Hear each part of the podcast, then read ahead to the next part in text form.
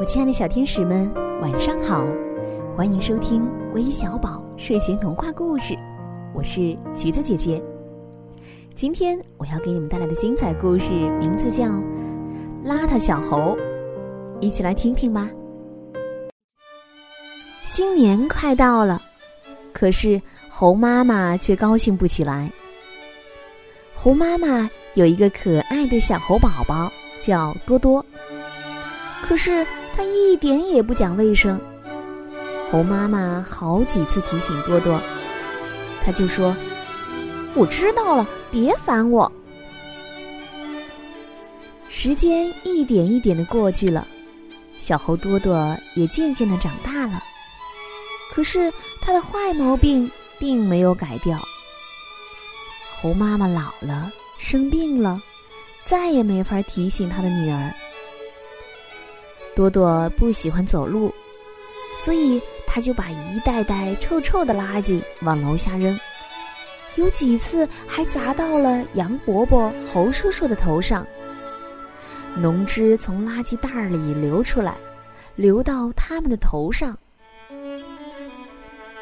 杨伯伯抬起头来，望望天，说：“谁那么缺德，乱扔垃圾？”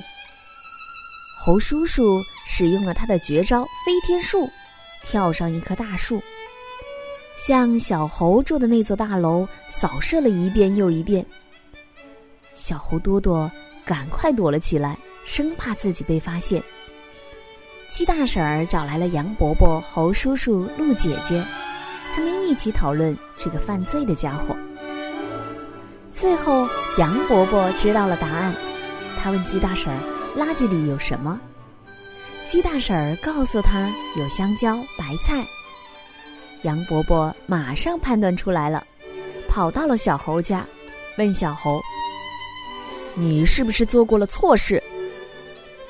小多多发觉了，脸立刻红了起来。他回答：“我我没嗯没有。你为什么要骗我们呢？”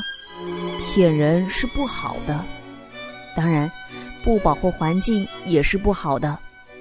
你想想，我是怎么知道的？就凭你扔的垃圾的品种，我就知道了。难道你没有发现，一个小小的电池也会给我们森林王国造成不可想象的后果，污染空气？你一定要改正啊！多多羞红了脸。惭愧的低下了头，并且承认了自己的错误。杨伯伯、鸡大婶儿都原谅了小猴多多。从此以后，小猴多多再也不乱扔垃圾了。亲爱的小朋友们，保护环境人人有责，我们要做一个讲卫生、爱护环境的好孩子哦。好了，最后要感谢点播我们故事的小朋友都是谁呢？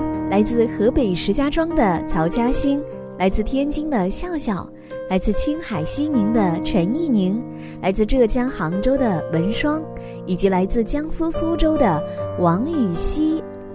王雨熙说：“今天是他的好朋友吴奇轩的生日，祝奇轩小朋友生日快乐。”今天的故事就到这里了，魏小宝。